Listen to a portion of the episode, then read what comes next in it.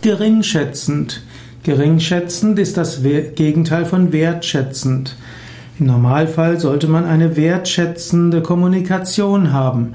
Und es ist gut, manchmal zu überlegen, das, was ich gerade gesagt habe, könne das geringschätzend gedeutet werden.